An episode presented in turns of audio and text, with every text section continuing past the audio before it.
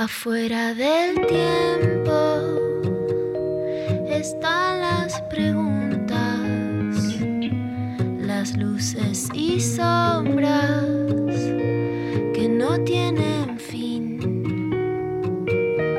Ahí en la frontera están las señales, besando los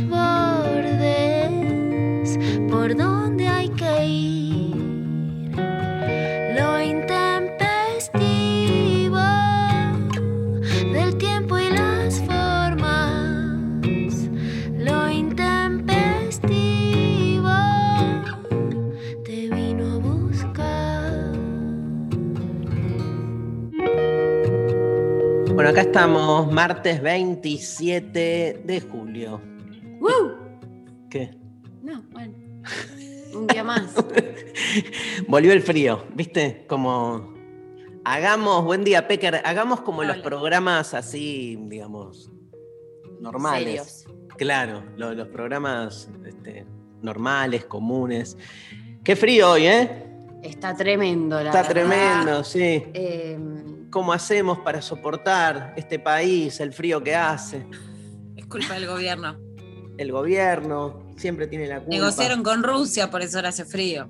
está todo tan quieto, tan poca gente que sale a la calle, que se mueve, que está todo re frío. Y si hubiera sido ayer, hubiera sido este, exactamente eh, al revés, que es este, el calor que pasa, que invierno de mierda.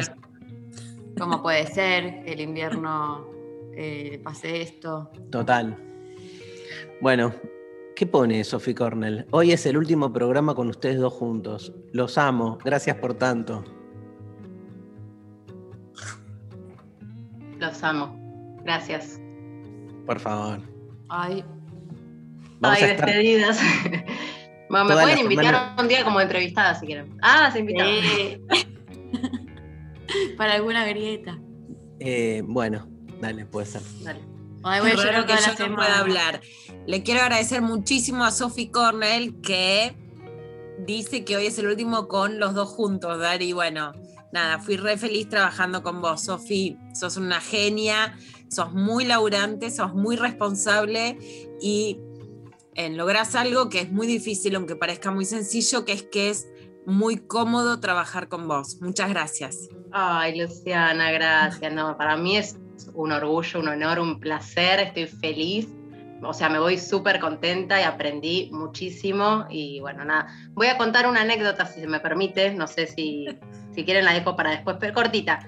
Que yo, la primera vez que lo, antes de trabajar con Darío, un día voy a ver una charla de él porque yo, no, no era una groupie, pero me gustaban sus charlas, lo seguía, este, veía mentira la verdad. Y voy a una charla y cuando me estoy por ir, mi novio me dice, ¿no te querés sacar una foto? Porque todos le pedían fotos, fotos. Y yo, viste, no soy mucho Lula. Y dije, bueno, está bien, qué sé yo, le pido. Y me quedé como esperando mi momento y claro, todos se me metían adelante, todo, yo no, no soy de meterme.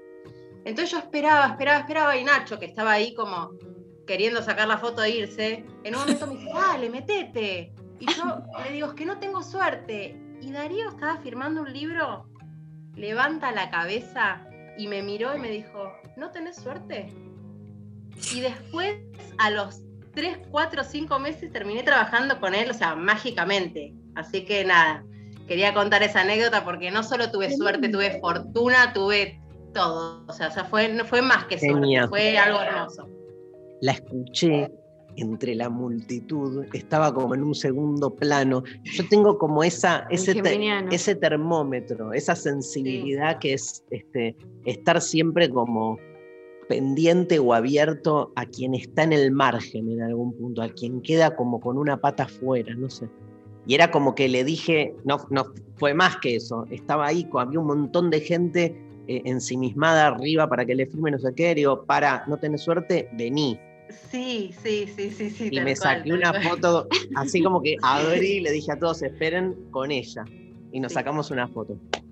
Y a los tres Quiero, meses, Darí.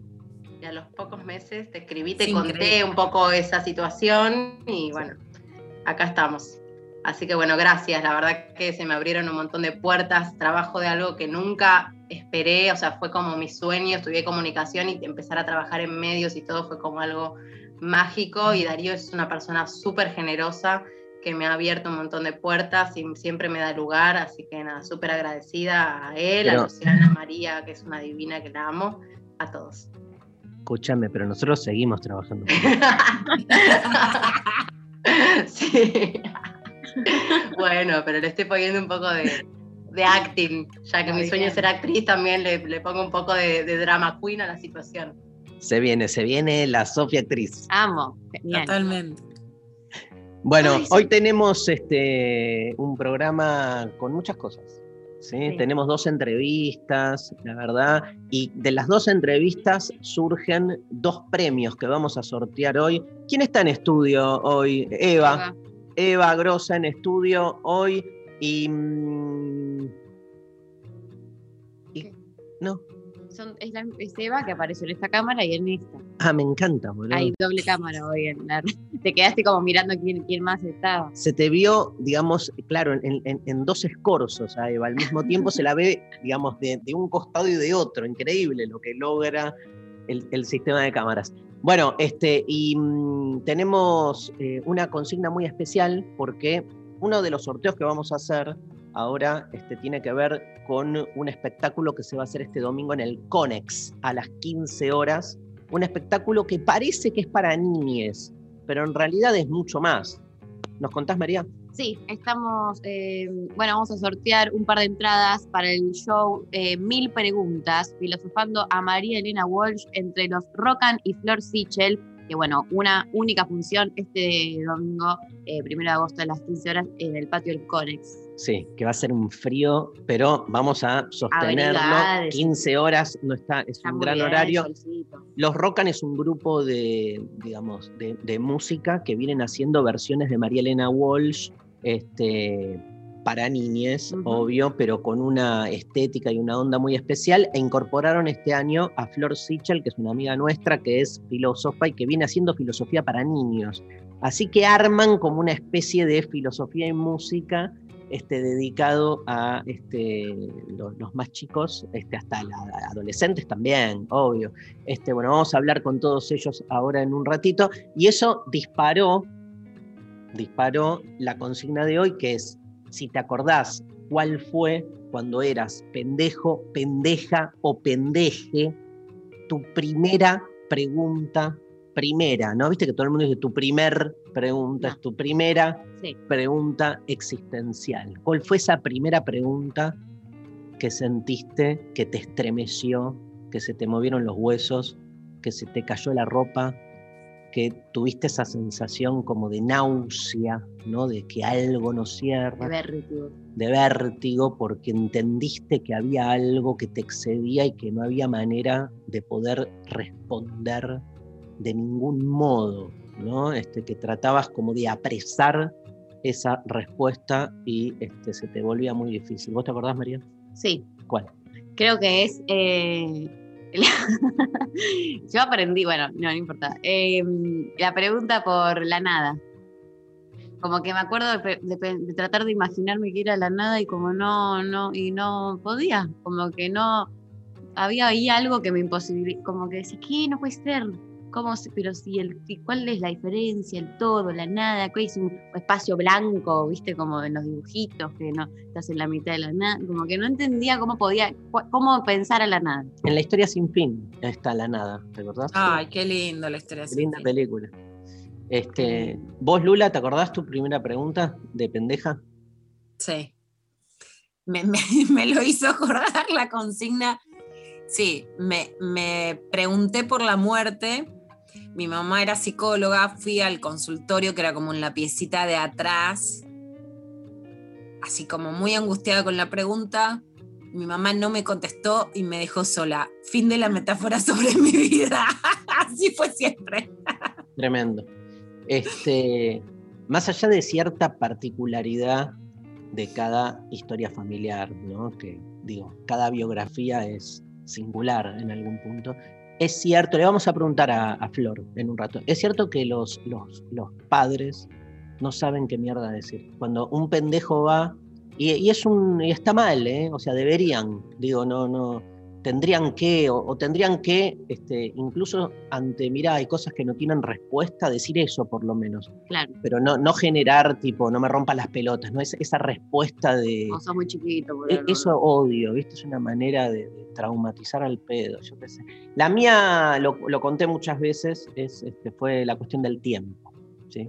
Así justo hoy que estoy terminando el curso de filosofía del tiempo y que me voy a meter con la muerte como último tema, la relación entre el tiempo y la muerte, hermoso para hoy, pero digamos, este, eh, la sensación de que el tiempo pasaba, tengo bien la imagen de chico de, de- de haber como tenido el insight de, ah, boludo, el tiempo pasa, ¿cómo hago para pararlo, para detenerlo? Era como, tenía cinco años y me acuerdo que le contaba a mis amiguitos, che, qué loco esto.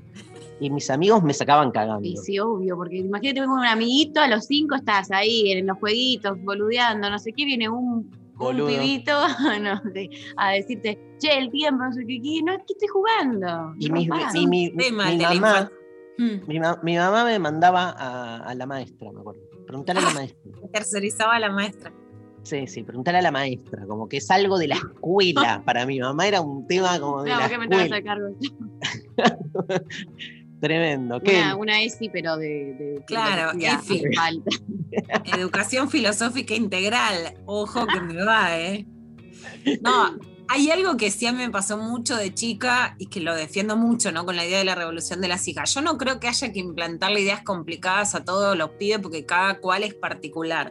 Pero sí creo que hay intereses muy claros que nacen desde la infancia Sí. y que entonces cuando son complicados lo que se hace, a mí me pasó, me lo hizo una psicóloga en ese momento se llamaba Marilu Pelento, que como a mí me interesaban, yo iba al centro Coyo, me interesaba mucho como la política, decía que yo estaba como adultizada, ¿no? O sea, y no es que estás adultizada tipo Mafalda, es que son tus intereses genuinos, lo que no creo es que hay que meterle las mismas ideas a todos los pibes, No, no. pero tampoco demonizar cuando sos chica, sos chico y tenés esas ideas que no sos igual a todos, tenés De una. otra, otras ideas y otras angustias. Y, y creer Vamos. que eso no es para pibes no te vas a, a calmar. Salud. Vamos a, vamos a conversar todo esto con Juan Carreras y Flor Sichel en un rato. Hay otro premio, ¿no, María? Hay otro premio, estamos sorteando también el libro La razón de mi vida, de Eva Perón, Mirá. editado por Editorial Punto de Encuentro en su colección Cabecita Negra, que reúne un montón de títulos eh, de Perón y en este caso también de Vita. ¿Hablaron ayer del, de Vita?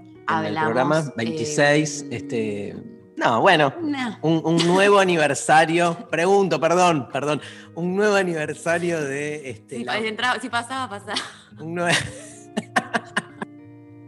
un nuevo aniversario de la muerte de, de Eva Perón. Este, con María estuvimos haciendo en la Futurock el domingo un programa dedicado a.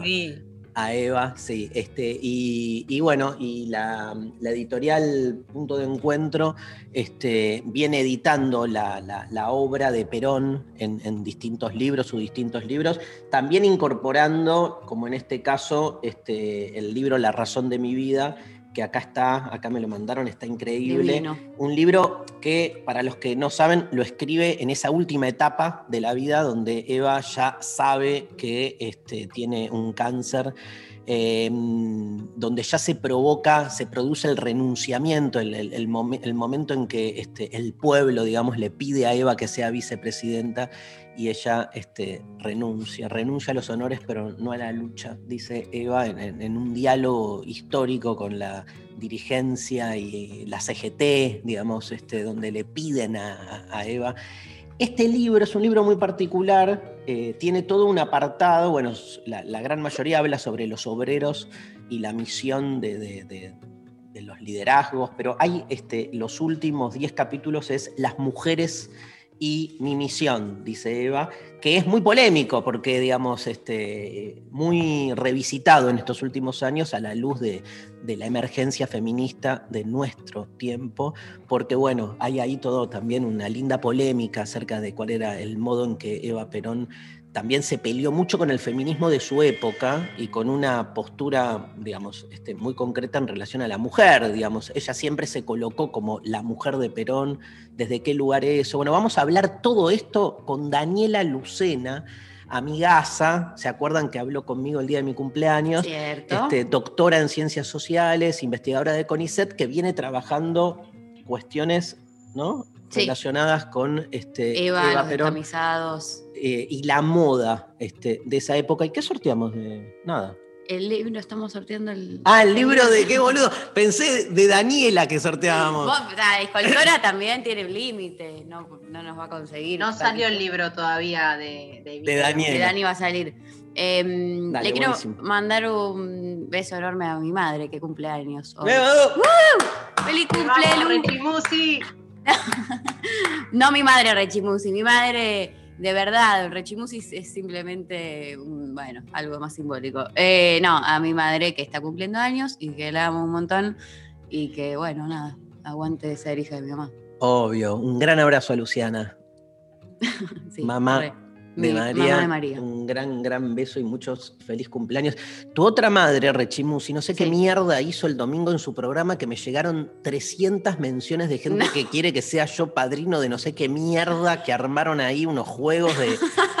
Pero Te metieron en algo. me metieron en algo Rechimusi y Pepe que este, no sé cómo zafar. Bueno, vamos a escuchar un poco de música, que tenemos un programa con mil millones de cosas. Arrancamos con... ¿Conoces Almendra? Ay, sí. Ay, qué lindo. Almendra, buen día, día de sol.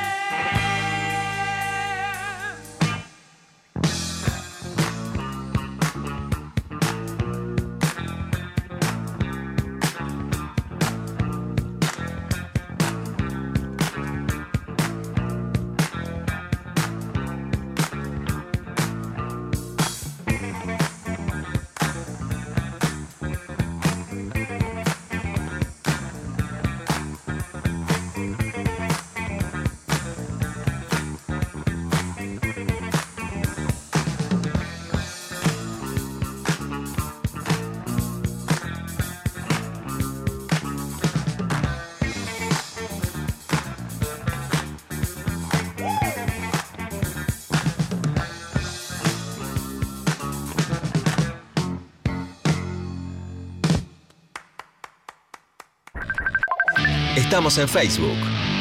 Nacional Rock 937. Por ejemplo, a mí hoy pasó una situación en Sí. la vivienda. No hubo internet por largo rato desde anoche cuando llegué. Bueno, toda una complicación se generó. La noche se abre sin vuelta atrás. La frontera. Cuando surge un problema de estos, ahora está todo atado ahí, entonces me dejó reflexionando. Yo creo que en el futuro los humanos también vamos a necesitar cargarnos en- con un Oh. enchufe a la pared. Cruzando los límites marcados en mapas que ni existen. Cuando vayamos a algunos lugares, por ejemplo, donde no tengamos eh, Wi-Fi, como vamos a estar tan acostumbrados a usar eh, Google para preguntar todo, vamos a empezar a funcionar mal nosotros también. La frontera. Martes a sábados, de 0 a 2. Con Coco Frontera. Por 937. Nacional Rock. Hace la tuya. Te lo digo en versito, mirá. Sin pinchazo en el brazo, escapémosle al abrazo. Ponete el barbijo y que te quede prolijo. Se puede tomar distancia sin perder elegancia. Lavémonos las manos. No seamos infrahumanos. Esto último no me gustó, pero lavate las manos igual. 937. Nacional Rock. Hace la tuya. Hacé la tuya. Pero no hagas cualquiera. La mesa está servida. Hola, ¿qué tal? Divertirse a la tarde está asegurado. Hola. ¿Qué tal? Lunes a viernes de 13 a 16. Calu Bonfante, Diego Ripoll, Nati Carulias. ¿Qué tal? Hola, ¿qué tal? Hola. Hola. ¿Qué tal? Hola. ¿Qué tal? Por 937. Nacional Rock. Hace la tuya. WhatsApp 11 39 39 88 88. Nacional, Nacional Rock.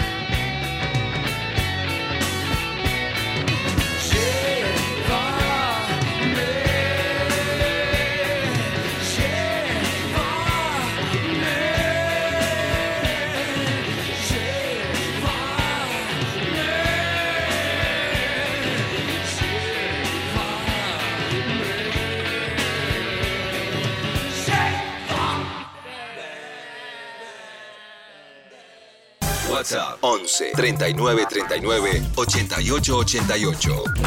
Nacional Rock.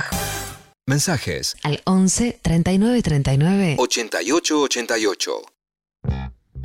¿Estamos al aire? ¿Alguien nos puede decir si estamos al aire? Sí, Sí. estamos al aire. Perfecto, perfecto. Bueno, hay mensajes, ¿no? Hay mensajitos. eh, voy a empezar con este que me identificó, me interpeló bastante. Que dice: Hola, Intempes, por WhatsApp. ¿Y si es todo, y si todo es un sueño, y si en realidad nada de esto existe y estamos en un loop de sueños? Wow.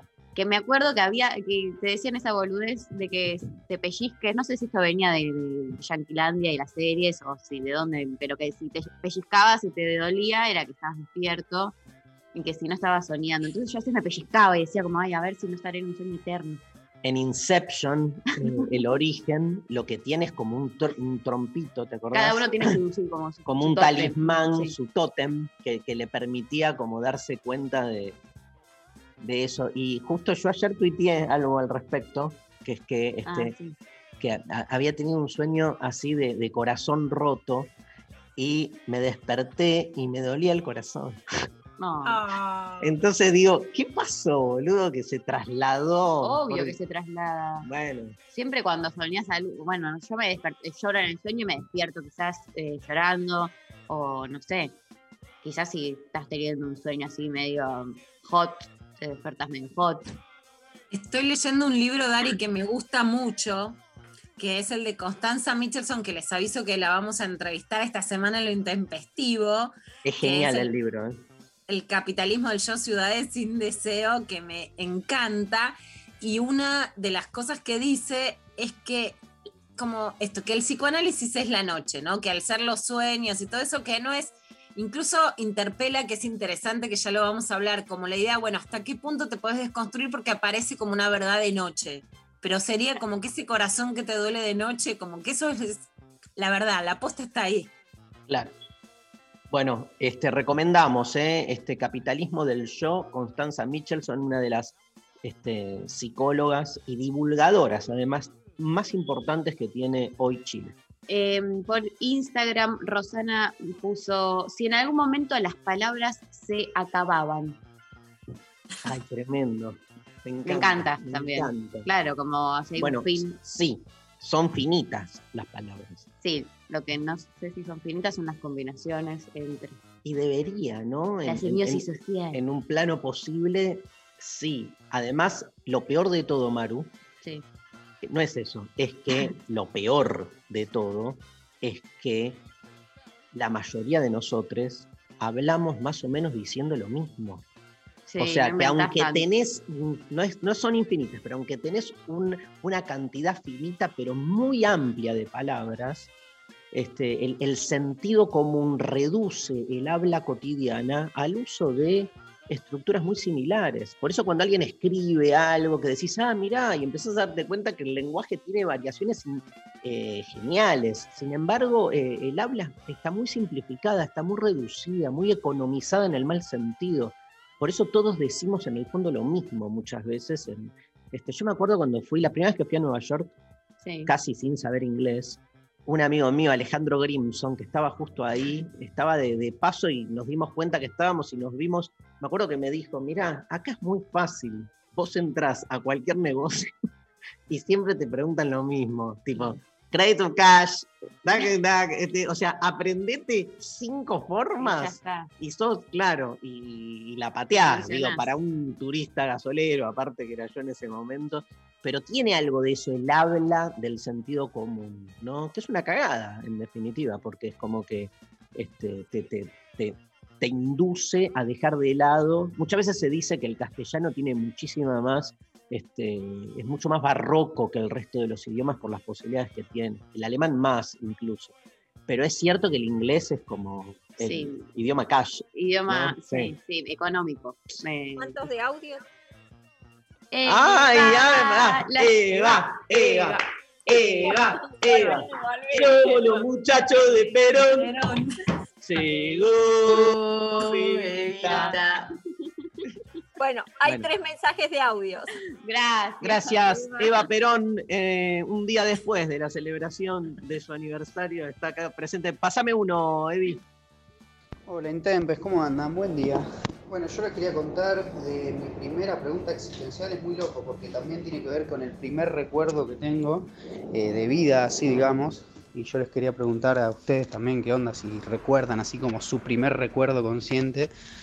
Eh, estaba con, con mis abuelos en la parte de atrás del auto, estábamos viajando, mi, mi viejo manejando adelante, y estábamos parados en un semáforo y yo recuerdo tipo como abrir los ojos y mi abuelo nos estaba explicando, nos estaba hablando a nosotros, de que cuando el otro semáforo se ponía en rojo, el nuestro se ponía en verde y nosotros avanzábamos. Y claro, yo me preguntaba qué onda que, que era saber, o sea, por qué sabía las cosas que sabía, digo, por qué sabía que era verde, por qué sabía que mi abuelo era mi abuelo, y etcétera. Es loco. Eh, me gustaría ganar el libro. Un beso, Lucas de Morón. Me encantó. Divino, hermoso y, y, y bien esta sensación de lo que es, digamos, darte cuenta que sabes. Es terrible. Eso, eso es tremendo y me gusta lo que dice el oyente cuando dice qué loco, porque la sensación de extrañamiento que provoca la filosofía es eso, es, ah, eh, estoy tan acostumbrado a pensar de una manera tan lineal, tan monocromática, que cuando me corro de ese color y veo que hay otra, ot- otra paleta de colores, la sensación es como de cierta abyección incluso, ¿no? De que estoy, estoy desviado, estoy como en un lugar este, como raro. Tremendo. María, Eh, Cari dice, a los 10 años, ¿cuán grande es el universo? Y miraba el cielo por la ventana de mi pieza, me sentía mini. amo. Ayer este, en el streaming que hicimos con Sole Barruti, decíamos, qué loco el infinito que hay hacia el, el- el exterior, el infinito exterior, pero qué loco, porque hablamos de comida, de, de- de esas cosas, el infinito interior también. Uno dice, como la oyenta recién, saco la cabeza, me siento mini frente al mundo que me rodea, ahora cuando meto la cabeza. Te querés matar. No, no, boluda, la, la- la- la complejidad de Llorás. nuestro cuerpo y aparte como esa metáfora increíble que es la de la boca, donde durante tanto tiempo se pensaba que adentro eh, tenías un abismo, ¿no? De una. Bueno, más mensajes. Eh, Se vienen ya los rocan con Flor Sichel. Eh, acá eh, dice Ro, no sé si fue una pregunta, sino más bien un darme cuenta que existían los pensamientos internos. Tremendo. Ay, cuando, y te das cuenta que hablas y como que adentro también hablas y sos vos y te escuchás a vos misma ahí y decís, basta, paren esto, o sea, Increíble. ya no hay vuelta atrás. De una. Eh, Último mensaje que ya los tenemos, a los Rocan y a Flor para incorporarlos acá a la charla. A ver, acá eh, Flor dice, que se preguntó, ¿por qué yo soy yo? tremenda, tremenda Muchísimo. Eh, Ro dice, antes de estar en la panza, ¿dónde estábamos? Esa fue su pregunta, gran pregunta. Bueno, se lo vamos a preguntar a Florencia Sichel, filósofa. A la escuela, Flor, como mandaba tu mamá. Flor, ¿cómo te va, Flor? Antes de estar en la panza, ¿dónde estábamos? Vos que sabés todo, porque te dedicas a la filosofía, así que me imagino que Eh, sos pero vos sabia. sabés que lo mejor que hacemos los filósofos es repreguntar. O sea, ¿dónde pensás que estábamos? No, Entonces, eso hacen los- salís. Eso hacen los psicólogos. Bueno, pero nos podemos copiar un poco también, escúchame. Para algo es la madre de todas las ciencias. ¿Cómo va? ¿Nunca te dijeron, Flor, como te confundieron filósofa con psicóloga? Sí, es un embole. Peor es cuando en la escuela me dicen, a vos que sos filósofa, ¿nos ayudás a resolver el problema entre tal y tal? Y es tipo, no, no, yo no soluciono Sí, problemas. problemas de-. Problemas de convivencia. No. Bueno, che, qué placer. Le damos la bienvenida a Juan Carrera. ¡Juan! Cari, Mary, tanto tiempo. Hola. Luciana, un gusto. Hola, ¿Qué ¿cómo- hace, genio? Vamos a, a grabar la nota para. Así la tenemos grabada para YouTube. Este, ¿quién, quién lanza ahí la grabación? Estamos A medio, peinar. perdón, pero estamos medio este, desprolijos, pero ya, ya, ya nos acomodamos. ¿Sale la graveta? Sale la graveta. Pero no está grabando. Ah, ahí viene, ahí viene. ahí viene. Viene con suspenso. Bueno, hablemos de otras cosas mientras, Mientras. como claro. Este, qué frío hoy, ¿no, Juan? Tremendo, tremendo. Yo estoy No como si estuviera afuera prácticamente. no tenés cara de haber salido a la calle, igual. No, no, no.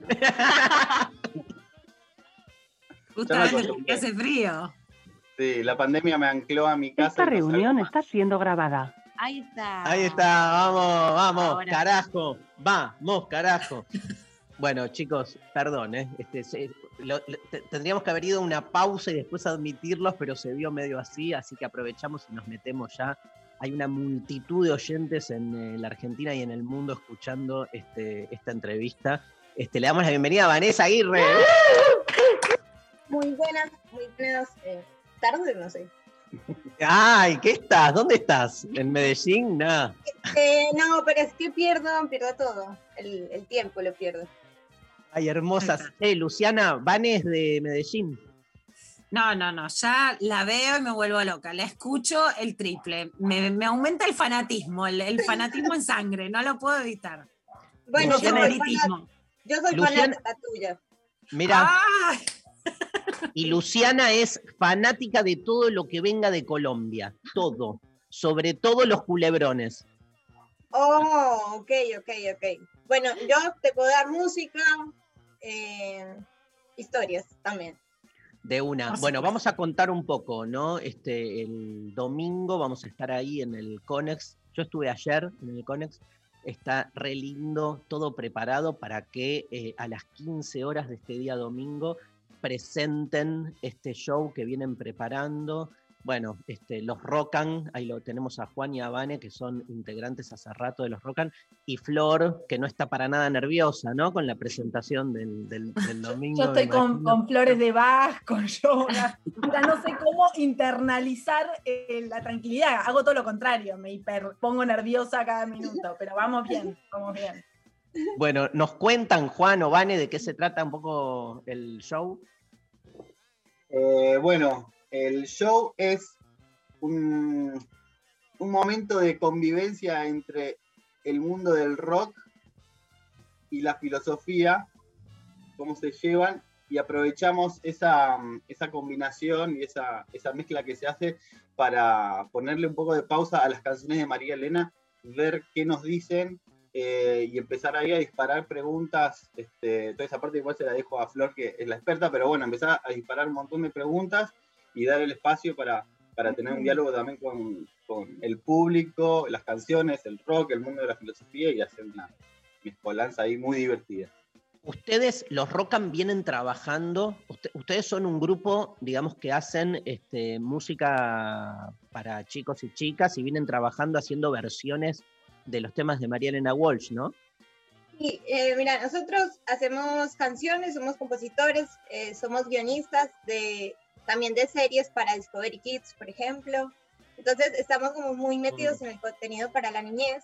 Y con los Rocan, a través de, de esta pandemia, también pudimos como pasar a otro nivel. Salimos del escenario solamente y pasamos a, a hacer contenido audiovisual a todo, a todo lo que da. Entonces, eh, hablamos con, con Flor, bueno, gracias a Dari, y, y bueno, fue hermoso lo que se armó. Empezamos a, a juntar, a juntar ingredientes y se armó este espectáculo que también tiene una serie en paralelo, que ya está el primer capítulo de la animalidad en YouTube.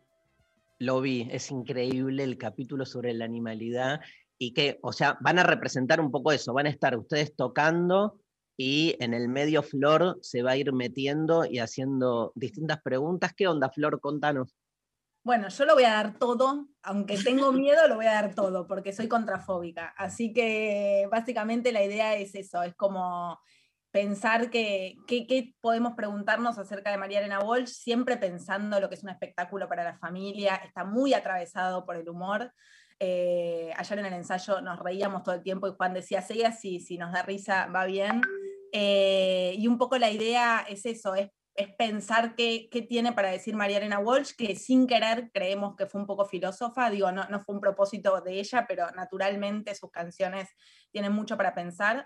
Eh, así que la idea es eso, meterme un poco y después terminar viendo si quizás yo no soy un poco artista y ellos no son un poco filósofos. Vamos a ver, eso queda Juan- abierto. Juan Carrera seguro que es, es un pensador, lo he visto en diferentes situaciones porque compartí con él durante muchos años es uno de los eh, responsables de la puesta en escena de, de Desencajados, que tantas alegrías nos ha dado, y te digo que lo he visto haciendo filosofía en lugares increíbles, en el baño, por ejemplo, sí, en las comidas, en, en- en su lento despertar a la mañana, haciendo giras, por ejemplo.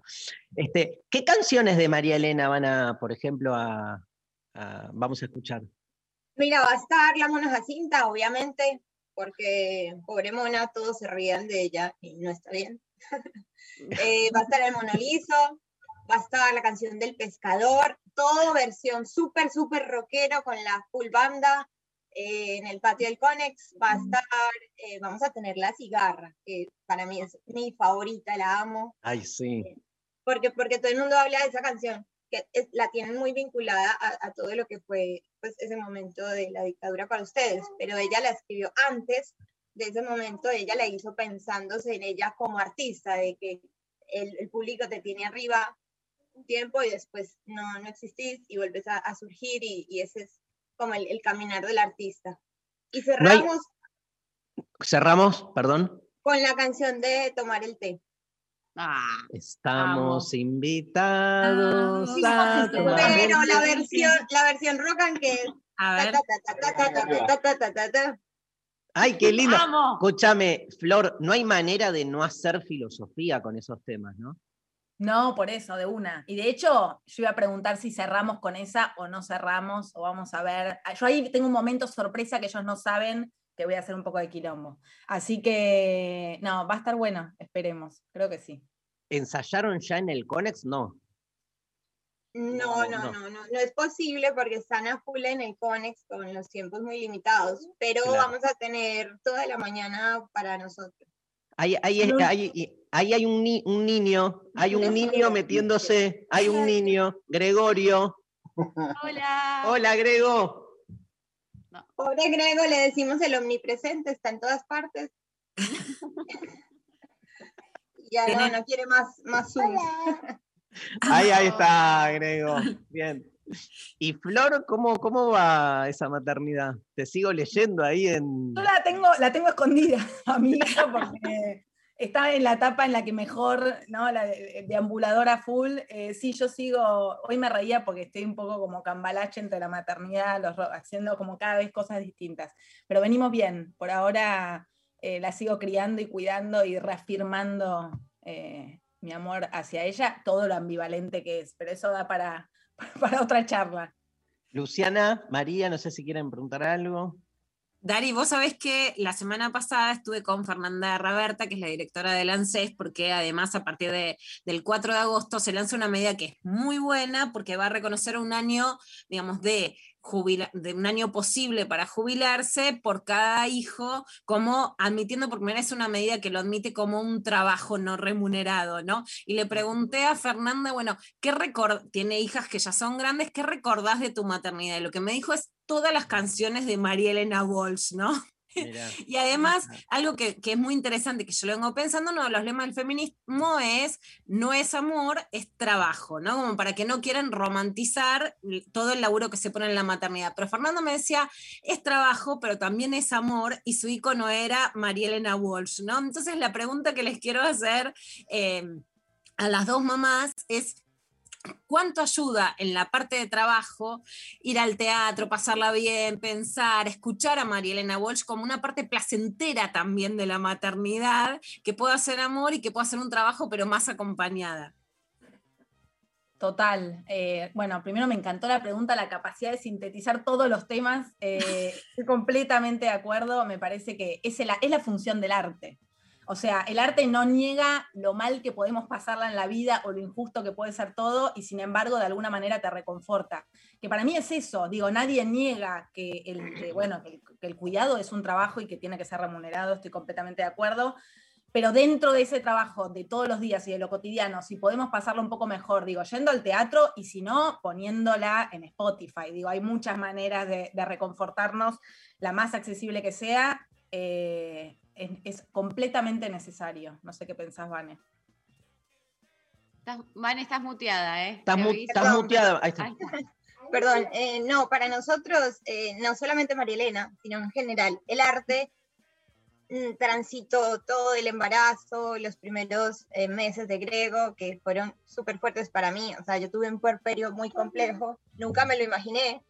Eh, pero bueno, eh, Gregorio es un artista y está súper, súper nutrido de las canciones de María Elena y, y- y es autor también, coautor de temas que hacemos, porque tira frases que son frases súper, súper filosóficas. Y es, o sea, en estos días agarró un tubito de papel higiénico, me miró y en vez de decir, mi mamá es la luna, estaba jugando que era un telescopio, dijo, "Eh, la luna se vistió de madre. Gregorio, que no ha cumplido cuatro años. Entonces, yo anoto todo como artistas que somos, que anotamos consignas para una canción, para una historia, para un personaje. La luna se vistió de madre, por favor, qué maravilla. Se me cayeron las lágrimas. Y Y, me y imagino. también me dijo, y también me dijo, quiero hacer, quiero construir una casa con forma de mamá. Llanto. Tremendo. Vane, Hermoso. ¿Qué, mm, déjame que te pregunte, que acá lo, tra- lo tratamos mucho el tema en, en- en el programa. ¿Cómo, ¿Cómo vivís todo lo que está pasando en Colombia? Eh, mi- mira, lo- los primeros, el primer mes del paro, las primeras semanas, no paraba de llorar, se me cayó el pelo, literal, se me caía así como en el puerperio. Eh, me, duele, me duele mucho, me duele mucho porque veo un despertar. Yo vivo ya hace 12 años en la Argentina y yo siempre fui muy crítica de, de la idiosincrasia colombiana, ¿no? Que es un, es un lugar tan ambiguo, tan lleno de vida, de felicidad, de alegría, de fiesta, pero por el otro lado de tanta muerte, de tanto silencio, de tanto olvido. Entonces, ver, ver, em- empezar a, a escuchar voces de, de personas que pensaban como yo, fue un poquito como reconfortante porque yo creí, yo, yo siempre le dije a Juana, yo siento que eh, Colombia no va a dejar de ser lo que es. Y él me decía, tenés que tener paciencia, acá nosotros tuvimos una dictadura y a- él en algún momento va a explotar. Yo, yo sentía que ese, desde mi infancia, yo nunca vi que ese momento iba a llegar. Yo, yo crecí con miedo en Medellín. Yo, yo, yo, yo soy, yo no sé, yo, yo acá en la Argentina me siento súper libre porque camino y no tengo miedo. Allá yo tengo miedo y cuando voy a, a Colombia siento como ese peso de estar en alerta. Y ellos se acostumbraron a vivir así. Yo siento que así no. Cuando vine a vivir acá vi el contraste. Eh, y, pero también me duele mucho el silencio. Eh, siento que el silencio, me ha dolido mucho el silencio de muchos artistas, eh, y me duele mucho como el silencio de la gente, pero me parece que ellos no están todavía preparados para dar una opinión, porque la política allá se vetó desde el principio, entonces allá te dicen, no se habla de religión y no se habla de política. ¿Por qué? Porque crecemos con esa consigna. Mm, Entonces, eh, me duele mucho, pero siento que hay un camino. buenísimo. Bueno, gracias. Flor, este, eh, una última pregunta. Contanos en qué andás. ¿Seguís con el newsletter? Sí, eh, estoy con el newsletter que mando todos los martes y que se llama Artas y que es gratuito y cada vez está creciendo más la comunidad y me hace muy feliz. Eh, y ahora estoy haciendo los contenidos de Seguimos Educando, del canal en el que estuviste, en el programa que estuviste, eh, del año en pasado. formación ética y filosofía, así que estoy con Ay, qué eso. lindo. Eh, y en docencia siempre, que es como mi gran anclaje. Así que Bueno. un, poco, un poco y un poco en cada lado. Bueno, yo voy, ¿eh? El domingo primero de agosto, 15 horas, ahí, primera fila. este, Bueno, si me agarra miedo, te cambio. Yo te llamo. agarra miedo, total es tu lugar, escúchame. Yo digo, Dari, hacemos cambiazo. Como en los Voy con, el ra- voy con el rayo ansiolítico, se llama el mío. O sea, yo, eh, está en los ojos. Te voy a ir ahí como tirando, pero seguro que va a andar muy, muy bien porque son este, los tres muy, muy vocacionales, muy apasionados en lo que hacen y bueno, este, seguro que es el comienzo de algo nuevo, increíble, este, esto, vivirlo como un comienzo, ¿no? Este, eh, de algo que realmente está buenísimo. Gracias, ¿eh? Gracias, Juancito, hermoso. Gracias, a ustedes. Los enorme. Flor Sichel, Vanessa Aguirre, un beso grande. Nos vamos escuchando a los Rocan, ¿no? Este, en la mañana de lo intempestivo, obvio, el twist del mono liso por los Rocan en la Nacional Rock. Gracias, chao, chao.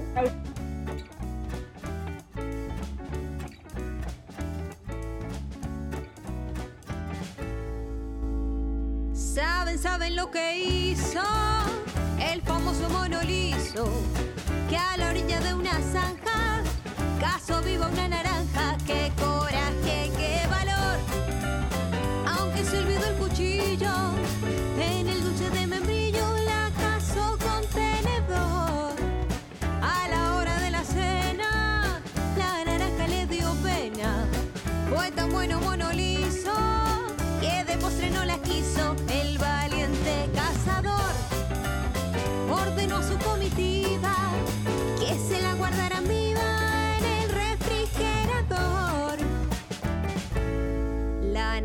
Pasea de la sala al comedor.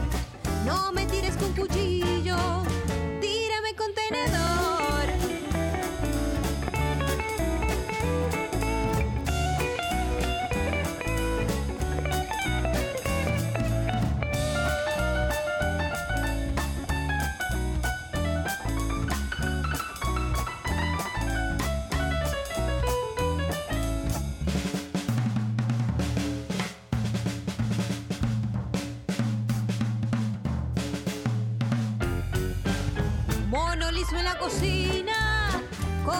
Paciencia china, la domaba día a día.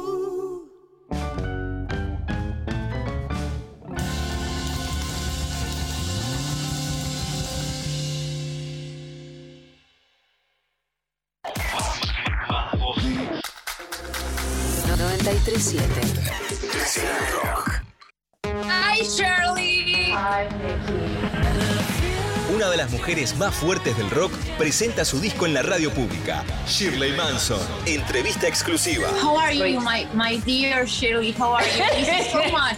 I mean, you know how I feel about you, and it's great to see your face. It's just so great to see your face. La cantante de Garbage charló con Mickey sobre música, rock, feminismo y Latinoamérica. Shirley Manson en Nacional Rock. I will never let you go, Shirley. Shirley Manson, entrevista exclusiva en nuestro canal de YouTube. Thank you for everything, Nikki. Seriously. I See you love soon. you. Nacional Rock 937. Todas las tardes podés disfrutar del Icupay que te espera listo y armado. Hasta llegar a la luna, Tierra de poetas y gente dispuesta a todo. Desde la luna. a la frontera para terminar bien al límite de los que viven sin dormir. Eso es. De la tarde a la madrugada, hay un espacio en la radio para vivir y delirar. Y no estar en medio de la soledad de este mundo triste y abandonado. 937. Nacional Rock. Mensajes. Al 11 39 39 88 88. Bueno, hay mensajitos. eh, acá em, soy Chelly en Instagram. Dice: Hola, Intempes.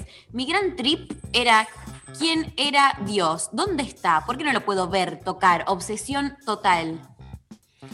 Ayer decíamos en el, en el streaming ahí con, con Sole que Dios es una gran marca también. Viste que tiene todas las características del marketing, ¿no? Pero de, de- de la marca en el sentido de que eh, una cosa es preguntarte si hay algo más y otra cosa es que te vendan publicitariamente cierto prospecto de lo que se supone que es Dios, ¿no? Que viene con, digamos, con toda la, la parafernalia que te lo imponen como para que lo consumas de manera directa. O sea, es, una gran publicidad la que se hace, porque cumple con todos los requisitos. Es genial. Era muy Igual de la marca, lo que más compro, geni- me- explicarle a los chicos, no, está en el cielo, me parece una genialidad. O sea, Es lo quiero genialidad. adentro eso. Eso es genial, listo, ahí. O sea, es adentro, esa la quiero de mi lado.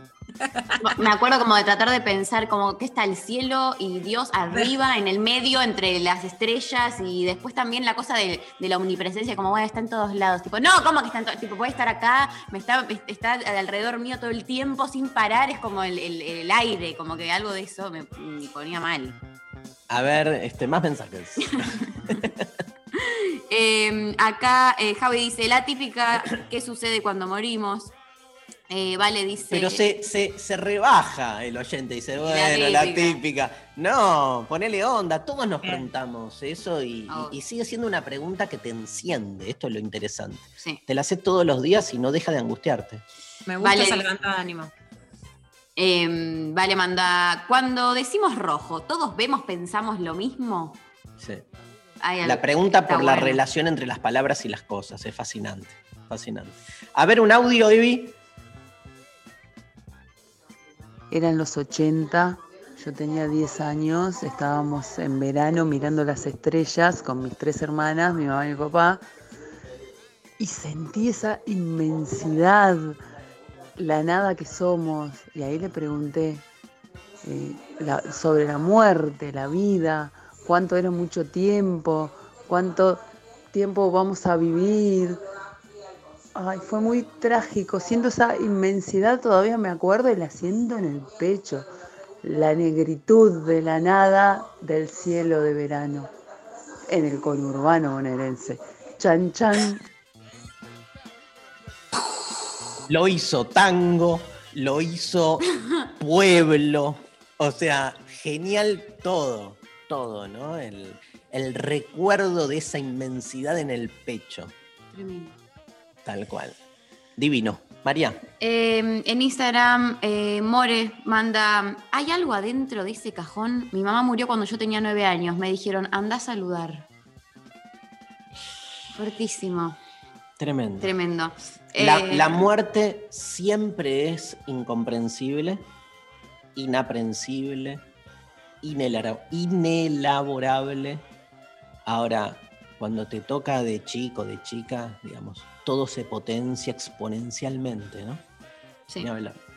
Eh, por WhatsApp nos dicen, hola Intempes, ¿cómo están? Acá escuchándoles en vivo porque estoy de vacaciones, me encantaría poder ganar el libro de la querida Evita. Mi primera pregunta existencial fue sobre Dios y su eternidad, sin principio y sin final. Familia ultracatólica que nunca pudieron dar una respuesta. Hoy soy atea, G. Bueno, espero tener la suerte de Sofi llevarme el libro abrazo a todos. Como la suerte de Sofi. De como Ah, que- por lo que no tenés contó. suerte, Que dijo vos no tenés Sofía suerte de de mí. antes. Por lo que contó. Sofi, ¿cuántos libros tenemos de La razón de mi vida? Podemos sortear dos.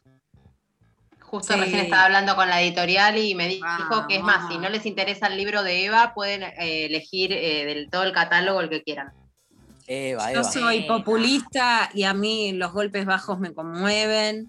O las sea, demandas directas. A mí Romina Mangel me enseñó una frase de su abuela que me encanta, mira, que Eva, mira, que me dijo, aprendí a pedir. A mí me gusta como pidió el oyente, directo, fue el grano, dijo, quiero tener la suerte como ella, quiero el libro, mi o voto es... sea, sale. ¡Comodín! Pero, pero. Muy Espectacular. peronista. El comodín muy peronista. ¿Para quién es el comodín? Completamente populista, 100% populista. Eh, eh, eh, hay- yo les voy a contar, ahí tengo como a veces no sé diferenciar bien qué nombres se corresponden a qué mensajes, porque están, los tengo todos juntos. Pero ¿para quién es el comodín? Para la oyenta que acaba de decir, ojalá Ah, tenga la suerte de... La suerte de Sofi, sí, obvio. Ahí está, es, es Creo que se llama Fabiola. Creo que podemos hacer la estampita Sofi. Sí, sí. Compartí sí. esta Sofi para tener la suerte de Sofi. Tremendo. Eh, acá en Instagram nos dicen, a los seis cuando nació mi hermanito me puse mal por ser nena. ¿Por qué es mejor tener pito? ¿Por qué no tengo pito? Bueno, yo tuve este pensamiento, re tuve este pensamiento en primer grado o segundo que estaban jugando en, en educación física, los nenes jugaban al fútbol y a mí no me dejaban. Y yo quería jugar al fútbol y me acuerdo que me puse mal y fui al bebedero medio llorando a tomar agua cuando existía la posibilidad de, de todo lo que eres el, el bebedero, me parece algo hermoso. Y eh, estaba tomando ahí y pensaba como, qué mala leche, como que qué mala suerte que tengo que nací nena y como me, pero me lo re súper acuerdo como estar ahí mirando el bebedero pensando, hoy hubiese nacido varón y era re fácil y podía jugar a todo lo que quisiera. Bueno, triste. Eh, acá Caporri en Instagram dice, si no existiera nada, ¿qué existiría? Existiendo, entendiendo que el vacío y la nada ya son algo, ¿qué hubiera sido? Me encanta, me Bueno. encanta. Puedo estar horas con eso, dándole vuelta. Hola, Intempes, por WhatsApp nos dice eh, acá un oyente, mis padres nos tuvieron de grandes y yo de chica me daba cuenta que eran mayores que los de mis compañeros. Y una vez, teniendo unos 5 años, mi papá me decía que cuando cumpliera 15 años, él iba a bailar el vals conmigo, que cuando me casara, el viejito iba a entrar a la iglesia conmigo y que cuando sea viejita, él con un bastón viejito me iba a acompañar y yo muy seria le dije, no. Y él me preguntó, ¿por qué? Porque ya vas a estar muerto. No, recuer- no recuerdo la angustia, pero supongo que darme cuenta de eso habrá sido heavy. Llego desde pequeña, hermosa y siempre. Ay, qué lindo, qué lindo. Qué fuerte. Qué fuerte y qué lindo en el sentido de, de- de visualizar esa niña, ¿no? Como haciendo esas cuentas. Pero bueno, sí. Este, En vez de Little Pony, Little Yegua. Eh, por Instagram, Martina, si hay, si hay gente que se muere, ¿también se muere mi mamá? Esa es bien, bien de chiquito. Bien, bien. Tal cual. Tenemos. Más audios. A ver. Hola chiques, estaba esperando que se fueran al corte porque quería escuchar todo lo que decían, pero a su vez tenía muchas ganas de responder esta consigna eh, que me moviliza un montón. Eh, la primera pregunta, me acuerdo que tuve filosófica existencial, fue la pregunta por la eternidad, digamos, esta cuestión de que siempre hay algo más, siempre hay un después, digamos, eh, es como una pregunta existencial que combina quizás la variable tiempo y también la cuestión de que siempre hay algo y que siempre hay algo más, siempre hay algo después. Eh, me acuerdo que, que, que fue una pregunta que me movilizó, que me angustió. De hecho, empecé el psicólogo por esa, por esa pregunta porque me angustiaba un montón. Claramente el psicólogo me mandó a la mierda. Este, no era un psicólogo demasiado eh, abocado a estas cuestiones. Eh, así que bueno, nada. Gracias eh, por recordarme. Y lo- lo- bueno, un saludo al psicólogo. No, este, lo tremendo, lo tremendo, para cerrar un poco la idea de, la oyenta, es que, digamos, ese infinito se vuelve inabordable para uno, ¿no? Digo, lo, que te angustia es tu incapacidad, es lo que se llama la conciencia de finitud, o sea, darte cuenta de tus limitaciones. Eso es porque hay una, no sé, ¿viste? Hay como un ideal de que lo podemos todo. Esta, esta cosa este, que, que surge casi como un antídoto para poder tolerar lo intolerable. Esta idea de que, bueno, en definitiva, este, voy a saber, la idea del saber en algún momento, qué va a ser de mí, dónde termina todo. Esa es la tensión más fuerte. Pasame otro audio, porfa. Hola, Intempes. Eh, les cuento que mi primer pensamiento o experiencia existencial fue, tendría, no sé, 12 años, 13, y me preguntaba si el mundo que real, eh, lo que percibíamos con los sentidos, era el mundo real.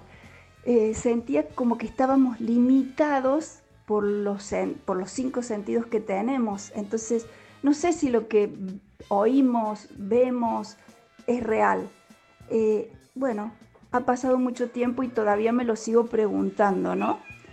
Eh, y por otro lado, ayer cumplí años, muchos, eh, muchos, y mis hijos me regalaron los libros de Dario, dos me regalaron, así que nada, estoy feliz, creo que estoy haciendo las cosas bien. Y cumpleaños ayer, que se conmemora la muerte de, Eva Perón, que no es menor, y también eh, la revolución cubana, ¿no? Este, el asalto al cuartel de Moncada fue el 26 de julio. Linda fecha. Bueno, les mando un beso enorme. Me encantó. Mucho amor, mucho amor. Me encanta. encanta, me encanta lo de las fechas. Aparte, viste como uno trata de encontrarle sentido a, a su día, ¿no? Este, bueno, gracias, gracias por, por eh, Qué lindo que disfrutarlo regalen tus libros para los cumpleaños, Dari, porque tiene ahí todo un valor simbólico. de una. Libros donde digo, no hay que festejar los cumpleaños, aparte, es genial. Ah, obvio, bueno, eso es lo mejor, que no te hacen caso. Bueno, ¿cómo venimos con clava de noticias? Muy bien, muy bien. viene, viene, mm, así como este, una picadita. Picadita, tenemos de todo, tenemos para Tenemos- todos los gustos. Me encanta. A Capitalismo, anticapitalismo, quilombo, hermoso. chisme, todo lo que nos gusta. Chismes, Chismes, chismes, chismes. Eh, Gustavo Cerati en el medio, ¿te parece? Con un temazo llamado Raíz. Y volvemos con Luciana Pecker. No se vayan después Daniela Lucena para hablar sobre Eva Perón y la moda. Mirá qué temazo también en la mañana de hoy de lo intempestivo.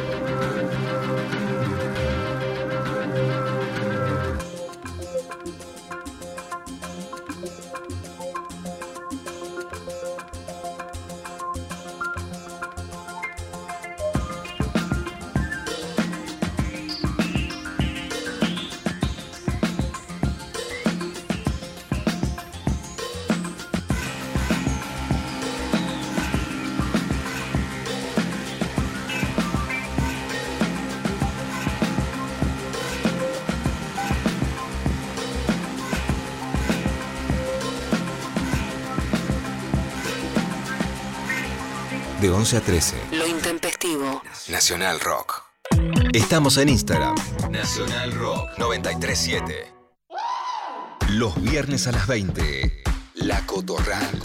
Me propongo pensar y hacer pensar que las identidades travestis trans, todas identidades no heterosexuales, somos un elixir gigante preexistente a la conquista. De la mano de Susy Shock, voces trabas, voces disidentes, copan el aire. La. La novedad en nuestro continente es esta colonización winca heteropatriarcal que no solo trajo la cruz y la espada, sino el régimen de una heterosexualidad obligatoria. Viernes de 20 a 21 por 937 Nacional Rock. Hace tuya. Hace la tuya. ¿Quiénes se tienen que vacunar contra la gripe? Personas de 65 años o más, personal de salud, embarazadas y puérperas, niñas y niños de 6 a 24 meses, personas de 2 a 64 años con problemas en su sistema inmunológico o enfermedades crónicas. La vacuna es gratuita en todos los vacunatorios del país. Más información en argentina.gov.ar barra salud barra vacunas barra antigripal o al 0800 222 1002. Argentina Unida.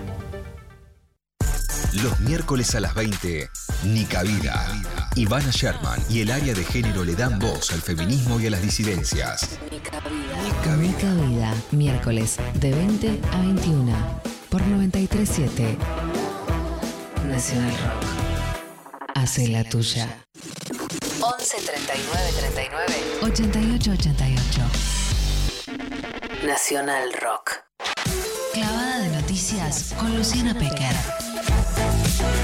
Agite sin concesiones. ¿Qué nos depara la actualidad de hoy, querida Luciana Pequer? Todas buenas noticias. Todas buenas noticias en serio, pero además, en vistas a la campaña electoral, el gobierno y la oposición se pintaron de optimismo. Estamos viviendo la primavera electoral total. En serio, hay buenas noticias porque realmente la cantidad de vacunas, los nuevos acuerdos y la cantidad de vacunados abren un panorama mucho más promisorio, pero además la pelea, por ejemplo, hoy entre provincia y ciudad no es quién cierra, sino quién abre más, quién da más vacunas. No hay, hay, hay un clima realmente muy para arriba y que hay que llegar a las elecciones con buenas noticias. Vamos por algunas. Nunca estuvimos tan cerca de encontrar el alivio, es el título de la conferencia de prensa de hoy a la mañana de Carla Bisotti, que además dijo que ya recibió la Argentina eh, 41 millones eh, 833 mil 840 dosis, que ya hay más de 30 millones de dosis aplicadas y que hay 24 millones de personas con la primera dosis y 6 millones de personas con la segunda dosis, que ya han recibido por lo menos una dosis 50% de los argentinos, 74% de los argentinos mayores de 18 años y que 89% de los mayores de 50 años y 90% de los mayores de 60. O sea, es un montón. Pero además, Carla Bisotti también dio una noticia que es impactante por cómo veníamos, ¿no? Que la oposición era Pfizer, Pfizer, Pfizer. Carla Bisotti que decía, están obsesionados con Pfizer, quieren Pfizer. No, que lo que piden, que piden mucho. ¿Se acuerdan que acá la línea era Pfizer pide condiciones abusivas, es pandemia, también hay que saber negociar. Resultados. Pero. Pero que por eso, bueno, había que negociar, se negoció, se negoció y vienen 20 millones de dosis de Pfizer, la de Miami. ¿Y ahora qué van a decir? No, ahora dicen. Ah, la segunda dosis de la Pony. No. ¿Qué? Acabo de leer, por ejemplo, Ah, ya le algunos Ya de la oposición, obvio, diciendo, bueno, vieron que teníamos razón. Lombardi acaba de. No me digas, pero era tan fácil de negociar. No, lo que pasa es muy claro, Dari, que es que Lombardi, no. Sí. Lombardi dice, este, agredieron y descalificaron a los argentinos que decíamos que traten de comprar todas las vacunas, incluida Pfizer. Ahora es el momento que cambian todos los argumentos que enfáticamente defendieron. Derramaron mucho dolor por su empecinamiento irracional. ¿Qué? Bueno, eso realmente es una mentira porque vos podés criticar las negociaciones o las apuestas, pero se negocia con Pfizer hace mucho. Más allá de que las cláusulas que eh, pide Pfizer, por ejemplo, eh, esta de la negligencia, es una cláusula abusiva, pero no se va a resolver de un solo país, porque lo que dije siempre en Clave de Noticias es que había que negociar, aunque sean condiciones injustas, como se negocia con el fondo, aunque sea injusto, ¿no? Que haya un organismo internacional que te determine la, digamos, alguna condición para la política económica de tu país. Pero la verdad es que se venía negociando con Pfizer. Entonces no es que vos decís que no y empezás a negociar porque te lo dice la oposición. Lo que salió mal y está claro es que el gobierno anuncia el año pasado la llegada mucho tiempo antes de lo que llegaron las vacunas de AstraZeneca, que eso fue lo que pasó, que se retrasaron igual que se retrasaron en muchas partes del mundo, pero que además ahí sí se da un retraso. Ahora, si no se hubiera negociado tan fuerte con AstraZeneca, claramente hoy no estaría esta cantidad de personas vacunadas en la Argentina y llegaron antes, además, por supuesto, las de la Federación Rusa, que Carla Bisotti dice también que eh, no hay ningún problema con la Federación Rusa, que es la que da, por supuesto, la Sputnik más allá de la fabricación nacional. Otra buena noticia que sinceramente es impactante a comparación del escenario en el que estábamos es que en la provincia de Buenos Aires se anunció que va a haber vacunación libre. Vacunación libre es, che, me pego una última y voy al vacunatorio. Así. ¿Qué será? Para mayores de 25 años a partir de este miércoles 28 de julio. Y a partir del viernes, ahora, o sea, antes de ir a bailar, no sé si está en de boliche, pero así, antes de ir a ranchar, para los mayores de 18, que te vas al vacunatorio de la esquina, a los que ya todos saben dónde funciona. Estuve en la provincia de Buenos Aires, en el conurbano, el fin de semana, en un vacunatorio y ver realmente a los pibitos antes de salir, ya de 18 años, dándose la vacuna, es emocionante, da, otro escenario. En la ciudad de Buenos Aires, los anuncios son todos de apertura, se acaban las restricciones, te puedes juntar al aire libre todos los que quieras, en las casas, pero si es en terraza, balcón o patio, pero lo que anuncian es fin de las restricciones, fin de las restricciones, fin de las restricciones. A full. Se acabó la pandemia. Hasta que la quinta ola y la delta nos tape. Hasta ahora. Mientras tanto. Va todo para adelante. Bueno, y si querés, escuchamos a Carla Bisotti algo de lo que decía hoy en la mañana. Firmé un acuerdo vinculante con el laboratorio Pfizer. Eh, es un acuerdo vinculante que eh, por 20 millones de dosis de vacunas durante 2021 entre eh, el acuerdo final que resta en relación a los temas logísticos, el acuerdo final para los temas logísticos y a partir de allí el tiempo de entrega y la recepción de 20 millones de dosis entre el acuerdo final y eh, diciembre de las vacunas de Pfizer con, por supuesto, esta importante autorización que tiene el laboratorio Pfizer para adolescentes entre 12 y 17 años también, poder ampliar esa, esa franja de edad y seguir trabajando en todo lo que significa acelerar la vacunación en 2021 y ya pensar en la estrategia 2022. Bueno, se está pensando en, la 20, en el 2022. Esto también es importante. Se firmó un contrato con Moderna por 20 millones de dosis para 2022. Todavía no sabemos bien. O sea, si van a ser intercambiables, qué fichu nos toca con cuál fichu, cuál nos toca, vos cuál te tocó. La tenola la difícil, la china, la rusa, tenés dos, tenés tres, la intercambiamos. Hay un juego de figuritas, va a haber que darse dos, tres, ¿no? Todo eso está un poco por verse, pero ya tenemos algunas para el 2022. Las de Pfizer no saben cuándo, cuándo vienen, todavía hay que resolver la logística pero sí que esto es tan importante que puede ser aplicada para adolescentes entre 12 y 17 años y que además, va, además de acelerar la vacunación 2021, va a servir para pensar en esto, en la vacunación un 2022, o sea, en lo que se viene, así que realmente un escenario más promisorio y mucho más inmunizado para la Argentina, más allá del cuidado que sí queda ¿no? más reservado para que no entren o se expandan, bueno, especialmente la, la variante Delta. Más allá de eso, bueno, ¿qué pasa con la economía? Un poco estas buenas noticias pueden incidir en la economía, dar algún respiro. Bueno, algo de esto habló Mercedes Marco del PONT, la directora de la FIT, que habló sobre, sobre la situación económica tuvimos una inflación muy alta que se está desacelerando, se está desacelerando a ritmo lento. Nosotros creemos que esto va a seguir consolidándose en los próximos meses y en el mientras tanto no esperamos a que eso ocurra, sino, por ejemplo, se da este plus para compensar esta pérdida de las jubilaciones mínimas por parte del ANSES. Entonces, nosotros la verdad que somos optimistas. Como vos bien planteás, es todavía muy heterogénea. No solamente es heterogénea a nivel sectorial, vemos que hay sectores como la industria, que la verdad que está mejor, está en una situación mejor que la anterior a la pandemia, vemos que la construcción también está expandiéndose, hay sectores como los más castigados, los que sabemos que están vinculados al turismo, al deporte, a la cultura, que de a poquito creemos que van a empezar a, a ir reaccionando. Bueno, esto decía Mercedes Marco del Pont, también con una intención de, de, generar un clima de optimismo y un discurso más positivo, especialmente, bueno, la industria tiene cifras mejores a los que fue el macrismo y se comparan con el macrismo, pero bueno, hubo una pandemia y otros sectores que están más castigados, pero que también se espera que frente a este escenario de mayor vacunación puedan también reactivarse. Y otro tema acá es mitad política, mitad chisme, porque la periodista Nancy Pasos entrevistó a Victoria Tolosa Paz, que es la que encabeza la lista de candidatos a diputados y diputadas en la provincia de Buenos Aires por el Frente de Todos, pero le advirtió sobre su adversario, que es Diego Santilli, que es el ex marido de Nancy Pasos, y le dijo, ojo, mirá que le gusta victimizarse. Él me dejó, me puso los cuernos. A lo poco tiempo se casó y encima se victimizó.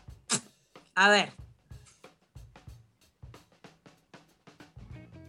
Y yo no te hubiera elegido nunca como primera candidata en la provincia de. Buenos Aires, solo pensando, te lo digo, mira acá Carmela. Bárbaro, me miro, ¿qué pasa Carmela? No, no, ya Por empezamos. favor, la- me- está bien. me gusta. Empezamos así como No te para hubiera charlar. elegido. No te hubiera elegido. Pero te cuento por qué. Básicamente porque en realidad, justamente, vos vas a tener, cuando pasen las internas, qué sé yo, enfrentar seguramente a Santilli, si no a Manes. Hay que ser este, lógico. Sí, Entonces, yo siempre decía lo mismo. Yo decía, este, Diego tiene un montón de características personales, vos lo conocés además también.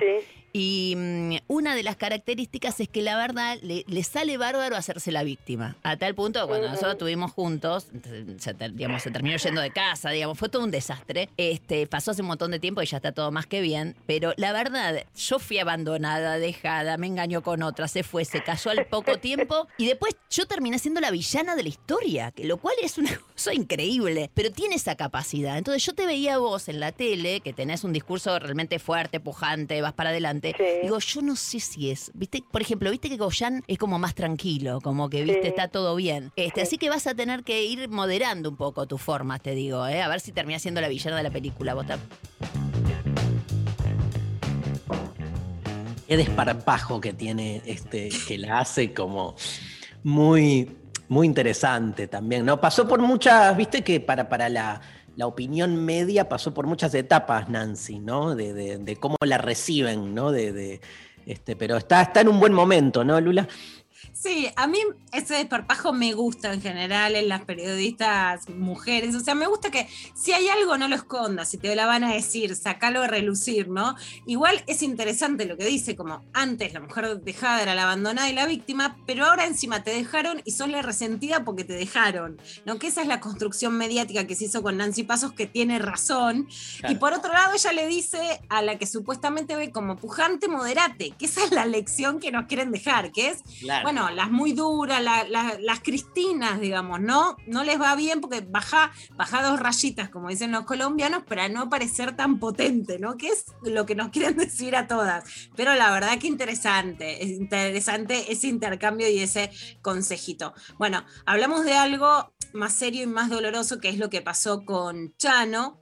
Que realmente es algo que, que preocupa y que asusta muchísimo. A mí por lo menos me causó muchísimo dolor, porque es alguien adicto, el que su mamá llama para pedir ayuda, para poder internarlo y que un policía le termina pegando un tiro. Sergio Berni dice, esto se hubiera solucionado con una taser, su mamá después dijo que era un policía menor de 20 años, que de ninguna manera le tenían que pegar un tiro, sabemos que ya perdió un riñón, está internado en el sanatorio Otamendi, claramente es una situación de violencia policial que desnuda la falta de eficacia en tratar casos en donde se requiere de expertos en salud mental y en adicciones, en, en trastornos problemáticos, pero de ninguna manera tener esa actuación policial. Esto era lo que decía Sergio Berni.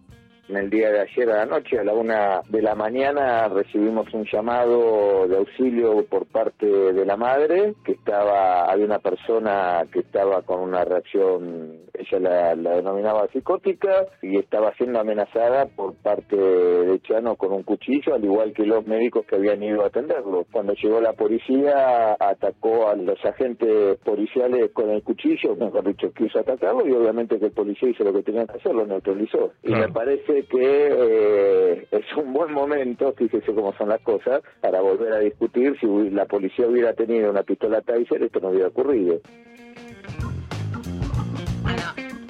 En principio, la madre niega que haya amenazado al policía con el cuchillo, sino que se estaba lesionando él mismo. Por supuesto que hace falta una intervención en ese momento y que no podés dejar la situación librada al azar o descontrolada, pero Bernie afirma, a pesar de que hay una causa policial, hizo lo que tenía que hacer. O sea, no deja lugar a dudas ni a la investigación ni a la posibilidad de negligencia cuando hay alguien que claramente no tiene que, que estar hospitalizado por, por un gatillo y mucho menos que la solución sea un taser, sino mejores abordajes para la violencia policial. Pero para terminar, vamos a escuchar lo que cantaban en un grupo de policías. Es un video que publica Nacho Levi, el, por supuesto, el director de La Garganta Poderosa, que fue de la policía de Chubut en el octavo curso de guardia de infantería. Esto fue en el 2003 en Comodoro Rivadavia, porque es un video que se difunde hoy que decía, piquetero, piquetero, ten cuidado, ten cuidado, que una noche muy oscura a tu villa entraré. Nacho usaba este cantito para tener en claro que la policía entra a los barrios populares que dispara y también dice, usan descargas eléctricas en contra de lo que dice Bernie, que eso hoy no se usa. Es un audio antiguo, pero que nos pone a la luz lo que hace y lo que dice la policía y cómo se arengan en esta violencia institucional.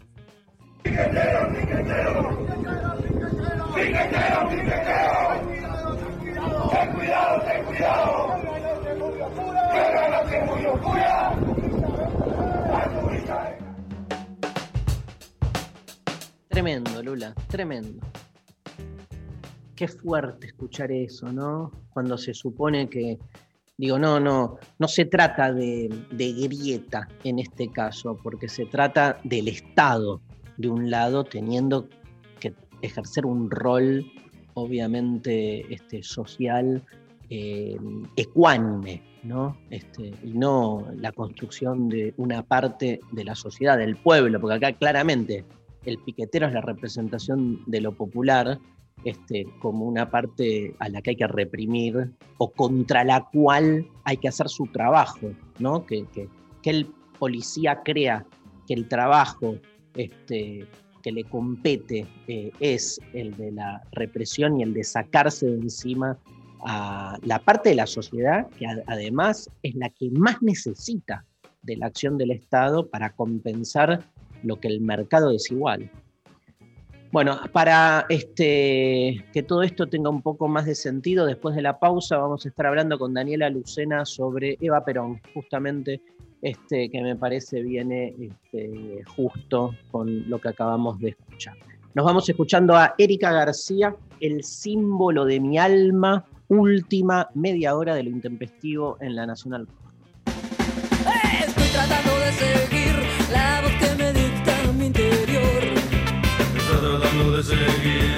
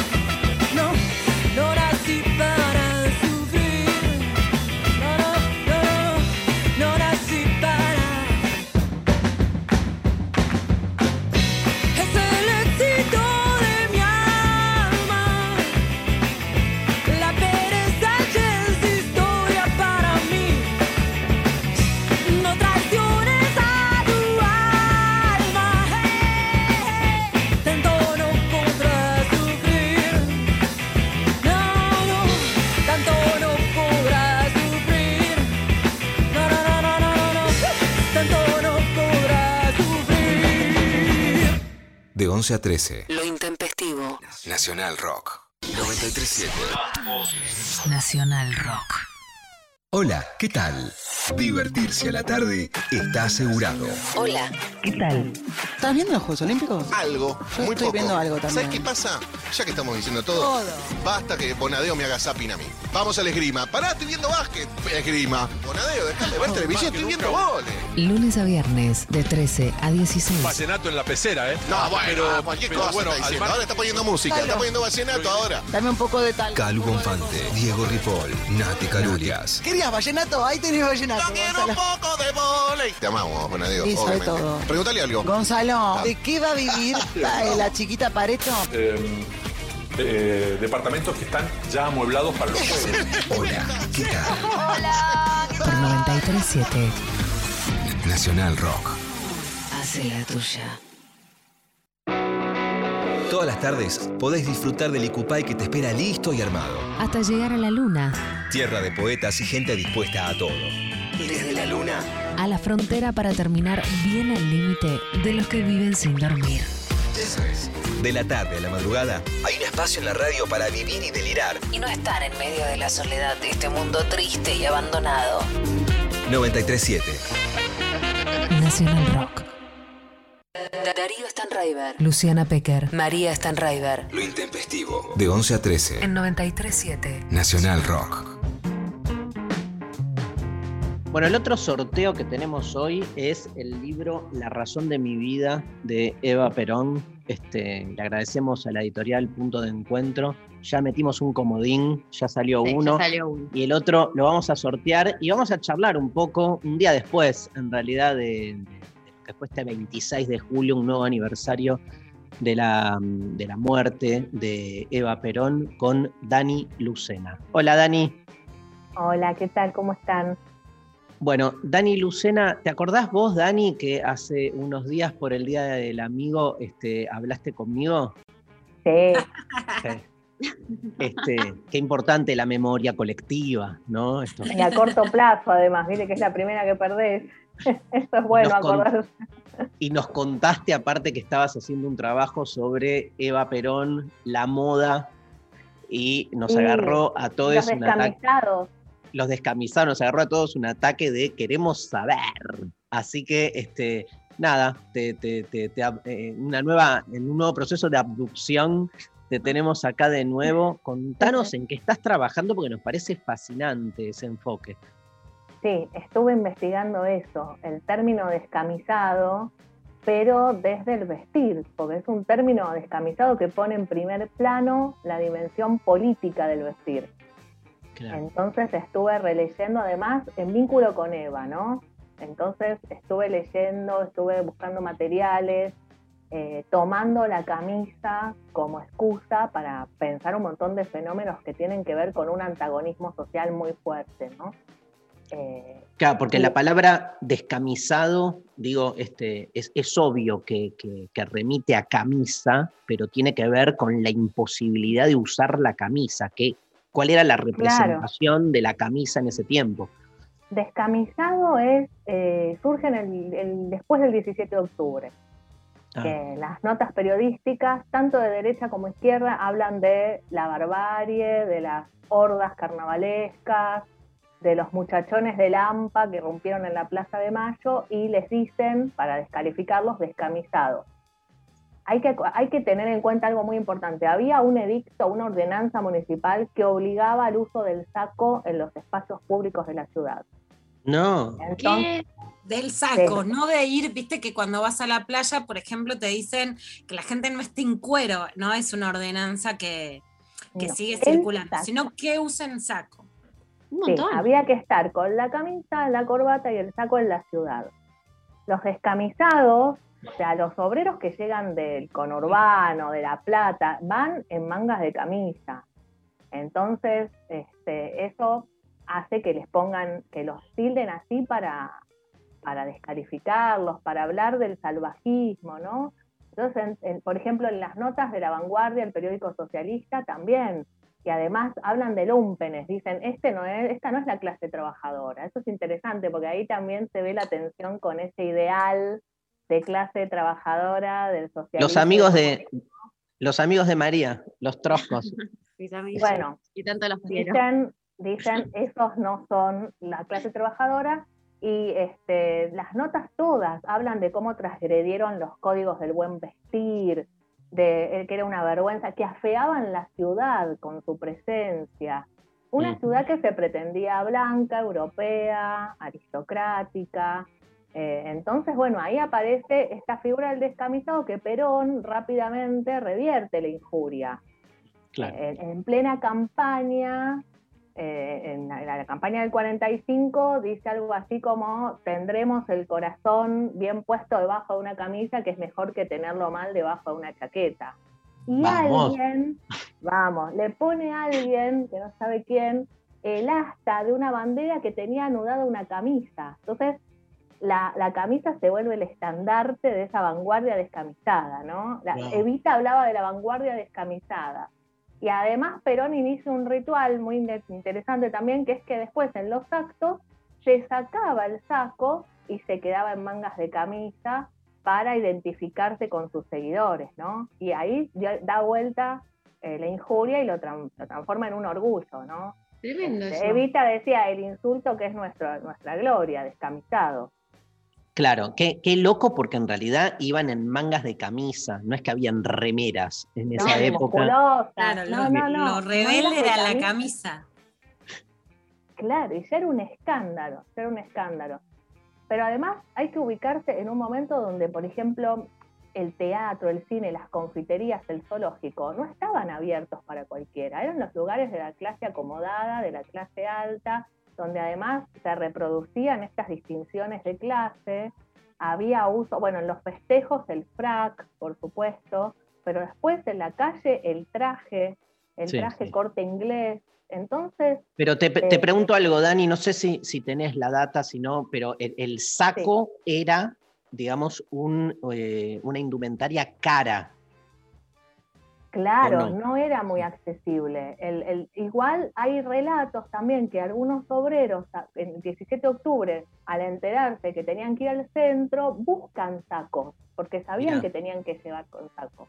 Tienen la Eh, pero, claro, pero después descamisados nos habla también de una democratización en el vestir y de una disputa que se da en torno a la elegancia, al buen vestir, ¿no? Eh, es este, el, el uso del traje, además, el saco, es que es el traje burgués. Ese traje surge después de la Revolución Francesa con la burguesía. Además de marcarte bien, digamos, la pertenencia de clase, también te indica que tenés capacidad de ese gasto excedente y que tenés tiempo de ocio y además de que no tenés que hacer trabajos manuales o forzosos para vivir. Entonces todo eso indica un traje, ¿no? Eh, trajes negros, eran trajes grises, eh, ¿Sabés que- había sacos de pelo de camello, sobre todo, sí, decime. No, que a Luciana Pecker dice siempre que le gustan este, los varones con sacos. Es que es súper masculino el saco, claro. Es, sí, sí, sí, tiene que ver con la masculinidad. Tiene Porque que ver amplían con- las espaldas, dice, que hace, hace También. parecer que los varones tenemos más espaldas de las que tenemos en realidad. Te arman, ¿o no? ¿O no? Te arman. Te, arman Sí. totalmente, totalmente. Me- Pero bueno. está- me, me tengo que. me están acusando de algo.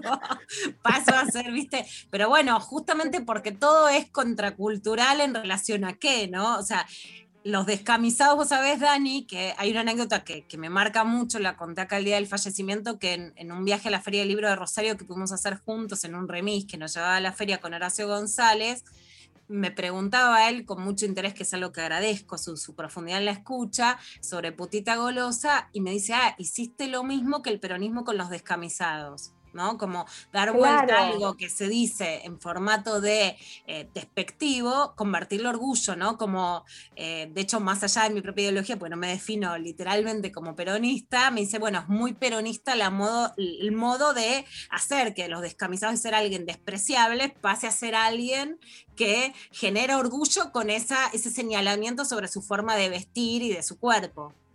Totalmente, y se convierten después en protagonistas de publicidades. porque con el empieza, después del gobierno, digamos, con el gobierno de Perón que, em- que amplían los derechos, mejores salarios, más tiempo de ocio, también eso es importante, el sábado inglés y demás, eh, la, la publicidad se da cuenta de esto y los empieza a mostrar. Hay publicidades de grafa que muestran al, al obrero vistiendo ya no descamisado con la camisa abierta, sino vestido, dignamente vestido, porque después la camisa deja de ser esa camisa que estaba abierta y tal vez sucia para ser una camisa limpia que muestra esa dignidad que el obrero había conseguido a partir de las mejoras del gobierno peronista, ¿no?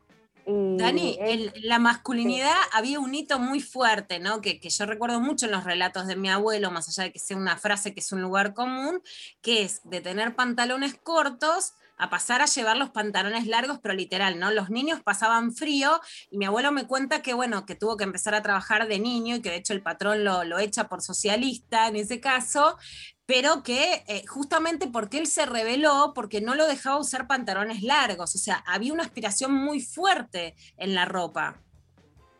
Claro, sí, un terreno de disputa. Y lo del pantalón, ya que lo mencionas, también es interesante en relación con las mujeres porque es el momento donde las mujeres, algunas, se atreven a empezar a usar pantalones que también lo tenían vedado.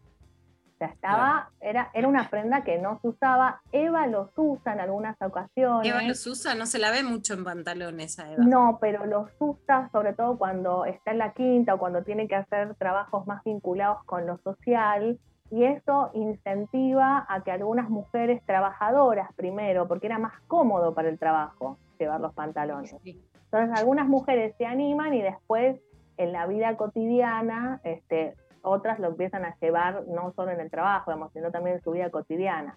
Que hay una- a mí me encanta, hay una frase de Yves Saint Laurent que él dice, el pantalón hace que las mujeres podamos vivir sin la obligación de tener que estar apretando las rodillas.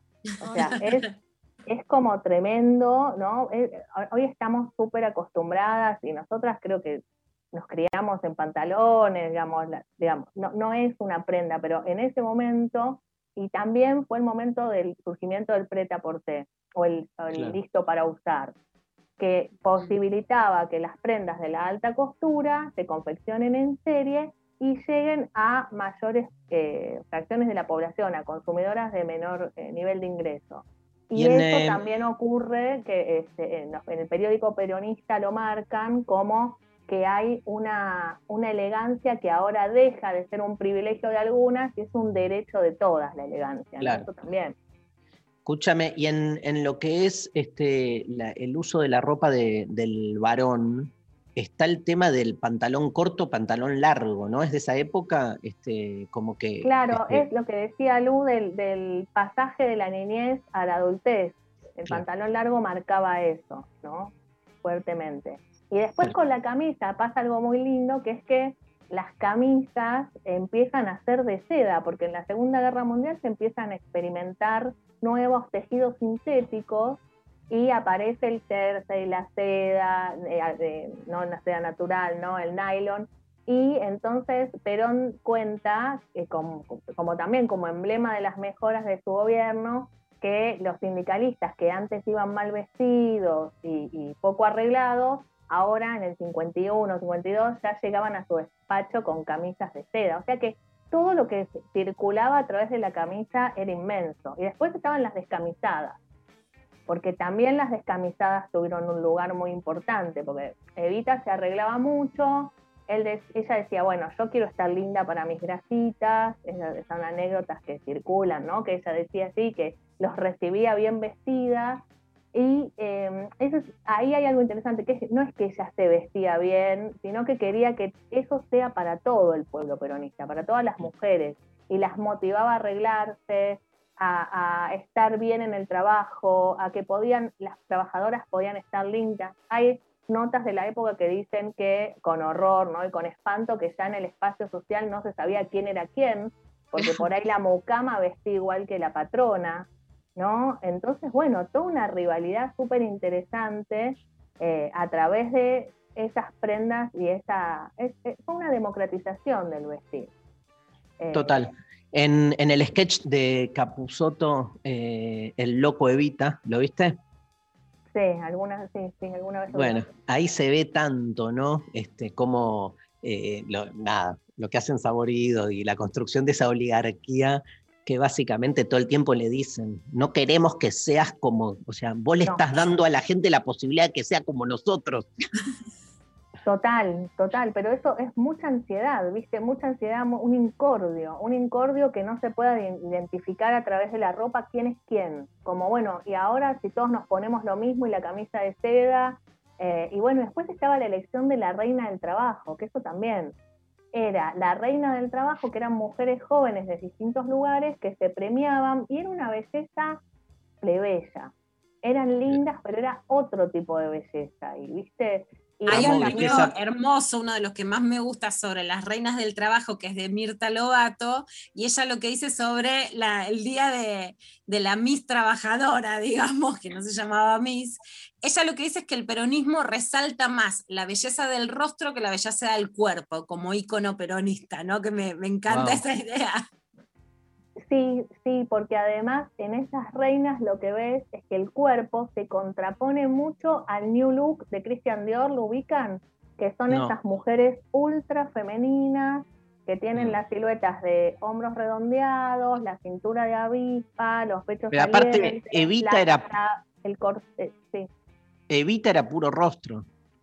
Claro, me parece que también tiene que ver con eso, ¿no? Con la idea de un peronismo. Y me- un poco menos, me parece, por lo menos para la época, más allá de todas las discusiones que podríamos dar ahora, menos cosificador y una ¿no? más sensible, como la idea de la belleza en relación al trabajo, pero tal vez menos, me- menos cosificador con cada parte del cuerpo. Claro, y la idea de que la belleza es un derecho que las trabajadoras también tienen. Las trabajadoras, las amas de casa, las empleadas domésticas, también tienen derecho a estar lindas. Eh, entonces, bueno, eso es fuerte, porque eso era un privilegio de una clase.